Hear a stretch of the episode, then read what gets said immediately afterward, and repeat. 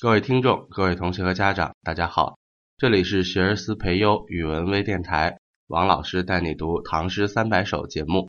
今天我们继续来学习一首七言绝句，请大家把书翻到第三百一十七页，在三百一十七页的最上方啊，有一首我们非常熟悉的七言绝句的作品，就是韦应物的《滁州西涧》。那么这首诗啊，应该很多人也是在小学低年龄段就已经学过背过的一首诗歌。那韦应物这个诗人呢，我们在之前的节目中间也曾经见到过，他是一位盛唐、中唐之间的一位过渡性的诗人。那么韦应物的诗歌的风格主要是偏向山水田园派，在山水田园派中间，经常和王维、孟浩然和柳宗元合称。叫王孟韦柳，这是我们之前已经接触过的一些信息。那这首《滁州西涧》呢，同样也是属于韦应物的山水田园的作品，编于山水诗。那么看注解一呢，它也交代了整首诗歌的写作背景。韦应物当时做的这个职务啊，叫滁州刺史。那么滁州的这个所在地呢，在今天的这个安徽省。安徽今天也有一个地方叫滁州，那么在这样的一个地方呢，韦应物的这个事务啊，其实不是特别的繁忙，没有太多的公务。当时呢，这个唐代也已经从这个安史之乱的这个动乱中间啊恢复了过来。虽然说这个国力呢是一蹶不振了，但当时呢，韦应物所在的这个环境还是相对比较宁静的。所以呢，在公事之余，韦应物呢没事儿也会出来游山玩水，所以就来到了这个叫滁州西涧的地方。顾名思义呢，那肯定是滁州西边的一条小溪，一条小河，叫滁州西涧。那么这样的一条河上，韦应物看到的景色，感受到的这种环境的氛围，就被记录在了这首诗歌中间。那么西涧这个地方呢，在我们的注解里面，它也做了考证，是在滁州城西，就俗称叫上马河的这么一个地方。那么这首诗歌的内容呢，我们先来简单的过一下，因为很多人在小时候其实是学过的，但重点呢，我们是分析一下。之前说过，山水田园诗情感其实也蛮简单的，主要是观察一下诗人在写作中用到的手法。来看一下诗歌的整体内容：独怜幽草涧边生，上有黄鹂深树鸣。春潮带雨晚来急，野渡无人舟自横。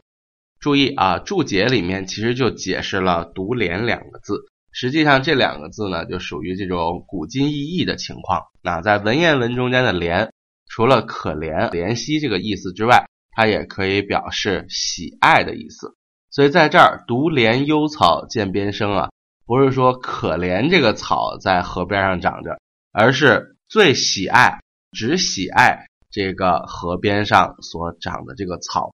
那为什么这个草它要加上一个“幽草”？实际上用这个“幽”字，它就渲染出了这样的一种氛围，就是河边的这片草地呀。应该说是比较的宁静的。那么河呢，因为有水，所以水边上草木也是比较的繁茂。所以这个时候啊，不仅仅有草，还有树啊，上有黄鹂深树鸣。所以实际上这两句给我们营造出的是河岸边的这个草木繁茂的这么一个景象。然后大家要注意，这个草是什么样的草？是幽草。啊，所谓的幽草，就是指这个地方比较的清静，比较的幽深，不是一般人来得了的这个地方，也不是人来人往的这个地方。这个草啊，就好像隐藏在这个岸边去生长一样，所以称之为叫幽草。同时，我们可以关注一下这个旁边的树，它用的是一个什么样的形容词呢？叫深树。那什么叫深树啊？实际上就是枝叶比较茂密的树。然后这个黄鹂鸟呢，这个藏在树的深处，被这个枝叶挡住了，其实看不到这只鸟，所以只能听到它传来的叫声。然后这个叫声听起来好像也是从密密麻麻的这一棵一棵的树林子后面传来的，所以称之为叫深树。所以你看，幽草深树这两个形容词一用，我们自然就可以想象到这样的一种景象，就是河边上有一片非常茂密的林子，林中有草地，然后这个草啊、树啊长得都还是蛮不错的。然后大家甚至还可以感受一下，那既然是春天，对吧？一定是这种绿油油的景象。那然后呢，躲在这个草木之间，应该阳光呢也不是非常的强烈。然后在水边上呢，还有一些比较潮湿的气味，对吧？在这样的一个环境中间，实际上这就是幽草深树涧边这样的一些词汇能够给我们组合出来的一个感觉。但如果只是这样的感觉的话，就要去表现这个河边的宁静啊，还差点意思啊。所以诗人又用了一个常见的艺术手法，就是以动衬静。啊，在这么安静的这个幽草深树涧边这样的一个景象里，传来了一个声音，叫“上有黄鹂深树鸣”。在树林的深处，偶尔能听到一两声黄鹂的叫声。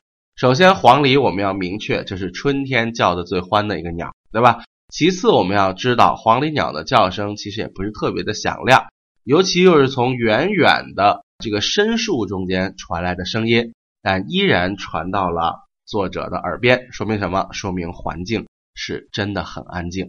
他写出了一个声音，反而反衬了整个环境的宁静，这就是以动衬静的手法。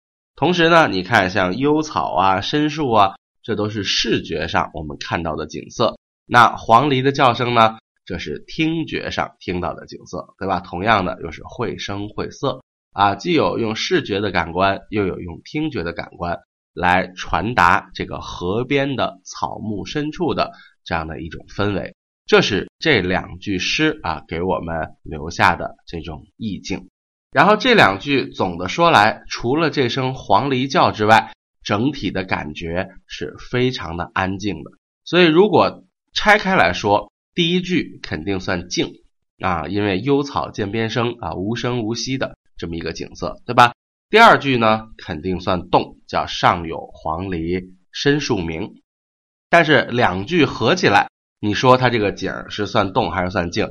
两句合起来，其实还是一个非常宁静的环境的感受。但是三四两句一转，哎，这个动态就会越变越强，叫做春潮带雨晚来急，野渡无人舟自横。大家要注意。这两句比前两句还妙。前两句其实是什么呀？叫做以动衬静。但后面呢，其实它是动中有静，似静实动啊。他把动静这两件事情真的是玩到了极致。首先，先来看第三句：“春潮带雨晚来急。”这个春潮就是春天的潮水。为什么会有春潮这个事儿？其实是因为冬天呀，天气比较凉。所以呢，这个只要不是太靠南方的地方，这个水啊都结冰了。所以这个时候呢，我们称之为叫枯水期，就是水呢相对比较少。本来天上下雪呢也不是很多，然后这个水源再冻一冻，再冷一冷，所以这个水流就会减少。等到了这个春天呢，哎，天气一暖和了，然后山顶上的这个冰啊、雪啊都化开了，这个时候哗啦啦流下来，哎，山下的这个小河呀。这个水流就会暴涨，那这就是所谓的春潮。这个春天，因为这个河水解冻啊，因为这个降水增加带来的这个河水的上涨，称之为叫春潮。然后呢，因为春天到了，所以春潮就来了。同时呢，还下着雨，所以春潮和雨两件事情共同带来一个结果，就是这个滁州西涧的水啊流得很快。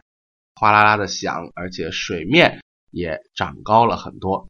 然后这两件事儿本来各不相干，对吧？因为春潮是因为春天天气暖和来的，然后雨呢是自己一个天气情况，对吧？下雨，所以这个河水上涨了。但是诗人妙就妙在，他把这两件事情啊连在一起说，中间连了一个动词叫带，那就变成了春潮带雨。这一下子就好像雨跟春潮之间。就形成了一个互相促进的关系。然后二者呢，到了傍晚的时候都变急了，这个潮水也变急了，这个雨下的也大了，这叫春潮带雨晚来急。那它们带来了什么后果呀？刚才我说了，第一个就是河水的流速会变快，第二个就是水面会上涨。那么流速变快了，水面上涨了，其实挺适合坐着小船在河上面漂流一段的，对吧？但是这个地方啊，诗人忽然从第三句这个“春潮带雨晚来急”，一个带一个急，本来都是非常具有动态的景象，对吧？接着第四句一转，又从动转到了静，叫“野渡无人舟自横”，无人也就罢了，他还特地加了一个“野”字，荒凉的渡口没有人，然后一条小船呢，哎，孤零零的，自顾自的就横在这个水面上，这叫“野渡无人舟自横”。这个景色，你看一下子从春潮带雨晚来急，极度的动态。就瞬间转为了一个宁静的状态，所以整首诗歌里头一二句那是由静转动，三四句呢有由动转静，完成了这么一个变化。但是你再仔细想一想，既然水面上涨了，而且下着雨，水流的速度也变快了，这个时候这条小船会不会是安安静静、老老实实的就停在这个河边啊？肯定不是。所以这个“野渡无人舟自横”，这个“横”本身它不是静态的横，它是动态的横。我们想象一下这个景象啊，一条小船被这个绳子拴着，比如说拴在岸边的树上。如果这个水面风平浪静的，那这个小船应该是停留在原地不动，对吧？那如果这个水哗啦啦流起来了，那这个船呢被这个浪一带，其实它也会随着浪要往下游飘的。但是因为这根绳子把它拴在了岸边，所以这条船走不了。但是那个时候，既然是春潮带雨晚来急，那你说这个船应该属于哪种情况啊？应该是河流流速很快，这条船被扯着想要往下流走，但是这根绳子把它拴在了岸边。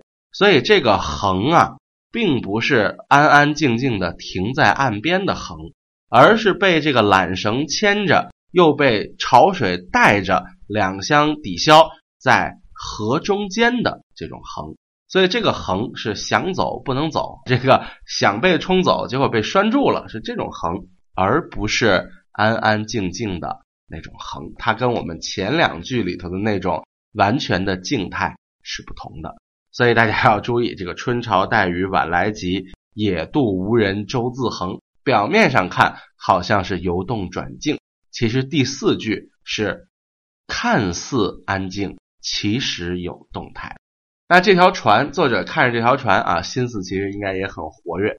就是这条船不知道谁家的，就漂在河上，也没人管。那不如我就解了这个绳子，我就上船玩一圈去啊！就是野渡无人舟自横。所以整个这四句诗，它是动静结合的一个河边景象。然后诗人在赏这个景的时候。其实他内心呢，应该是比较的悠闲的，他就描绘了这样一幅动中有静、静中有动的非常生动的春天河边的这么一个景象。那么历史上有人在解这首诗的时候啊，说这首诗有寄托，说这个幽草涧边生指的是君子，但君子在地上，然后天上呢，在树丛里头叫上有黄鹂深树鸣，就是小人。所以这两句合起来叫“君子在下，小人在上”。哎呀，就硬给附会出了一个怀才不遇的这么一个状态。但实际上，如果单看这首诗歌，其实里面真的没有这样的非常明显的意思，而且记载上其实也没有什么实在的证据来表明说柳宗元在滁州期间还是遭到了贬谪，或者是希望被皇上任用，但皇上不用他。也没有太明确的记载，所以这个时候呢，我们就怀疑，姑且从无了，就不做这么过度的解读了。然后还有人说，这个“野渡无人舟自横”啊，是这条船想要顺流而下，但是第一没有人来划它，第二这个绳子还牵着它，于是就让它有一种没有用武之地的感觉啊。这也都是这种典型的过度解释，所以我们没有必要把它想得太具体。我们单单的把它作为一首山水诗来欣赏，依然也可以感受到作者在其中的比较高超的这种写作技巧，其实也就足够了。那么节目的最后呢，我们还是来回顾一下整首诗歌的内容：滁州西涧，独怜幽草涧边生，上有黄鹂深树鸣。春潮带雨晚来急，野渡无人舟自横。时间关系，本期节目就先到此为止，我们下期节目再见，谢谢大家。